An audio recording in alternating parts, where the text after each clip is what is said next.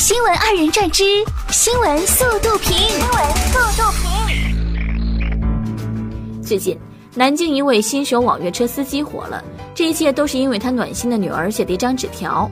这张贴在车里的纸条上，十岁的女儿这样写：“我爸人老实，话不多，一个人担起我们家，希望您多给他一点包容和理解。”每个人儿都不易，就给身边的人儿多一份包容吧。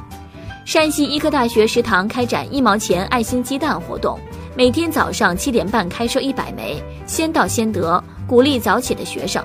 有学生表示，为了抢鸡蛋不再赖床，希望活动一直开展。嗯，学校这个思路没毛病，可是我们还可以换一种思路啊，比如说不早起不吃蛋，睡了觉还节约一毛钱呢。二十六号晚上。青岛男子小陈在马路上开着开着车，突然掉头逆行，被警察截住以后，发现他不光逆行还酒驾，接着他就开始对着警察哭诉，说他老婆给他戴了绿帽子，也不怕坐牢，就想痛快痛快。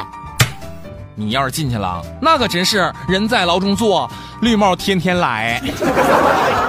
安徽宣城市公安局水东派出所内有五棵樱桃树，有些熟了的樱桃掉在地上。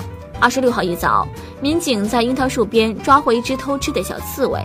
民警一过去，它就不敢吃了，警察就往它刺上扎了一点樱桃，让它带回去吃。呀，这个新闻标题是不是可以这样写？震惊！一个小偷混入警察大院偷东西，警察不敢下手，反而让其打包带走。近日，一三十一岁男子因使用伪造的驾驶证被交警查获，被罚款五千元，拘留十五天。男子父母质问交警：“你们太过分了，他还是个孩子，才三十一岁，你们为什么罚那么重？”民警听到这句话懵了：“那那孩子不该开车呀！”两位家长。报告显示，二零一八年新生儿热度最高的名字分别是子墨男和一诺女，最受欢迎的男宝宝名读音为一晨，女宝宝名读音为雨桐。二零一四年以来。新生儿尝试新父姓，父姓加母姓的比例也有所增长。每一次看到这些名字啊，我总感觉那些什么二蛋、翠芬、国强之类的名字，会在某一天作为一种新时尚卷土重来。二十六号，浙江诸暨的李女士报案说自己养的鸡被路人抱走了。原来，李女士买了一只斗鸡当宠物养，每斤三千元，这只三斤重的鸡价值九千元。民警找到抱走鸡的侯阿姨时，她正打算美餐一顿。李女士看到宠物鸡成死鸡，一度情绪失控。经民警协调，最终侯阿姨赔偿了三千元给李女士。哎，我能想象李女士的表情。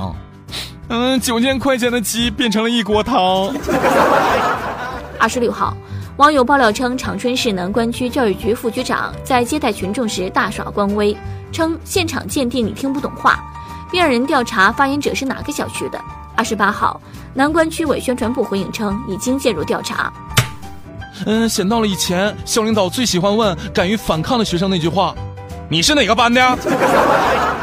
二十五号，墨西哥国家复兴运动党一名议员提议，禁止街边店铺出售酒精含量低于百分之七的冰啤酒，以减少未成年人饮酒以及公共场合饮酒现象。市民对这一提案表示强烈不满。发起“别动我的冰啤酒”话题进行抗议。不冰的啤酒那是没有灵魂的。四月二十一号，一位野生动物博主上传了一段视频，视频中他的猩猩朋友正在用手机熟练观看社交平台，动作娴熟，会放大图片，还会返回主菜单。赶紧看看，是不是像极了正在玩手机的你？二十四号，研究人员确认。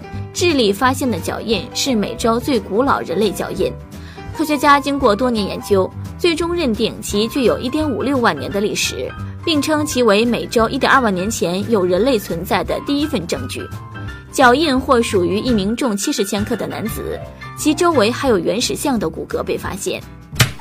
一万五千年前一百四十斤啊！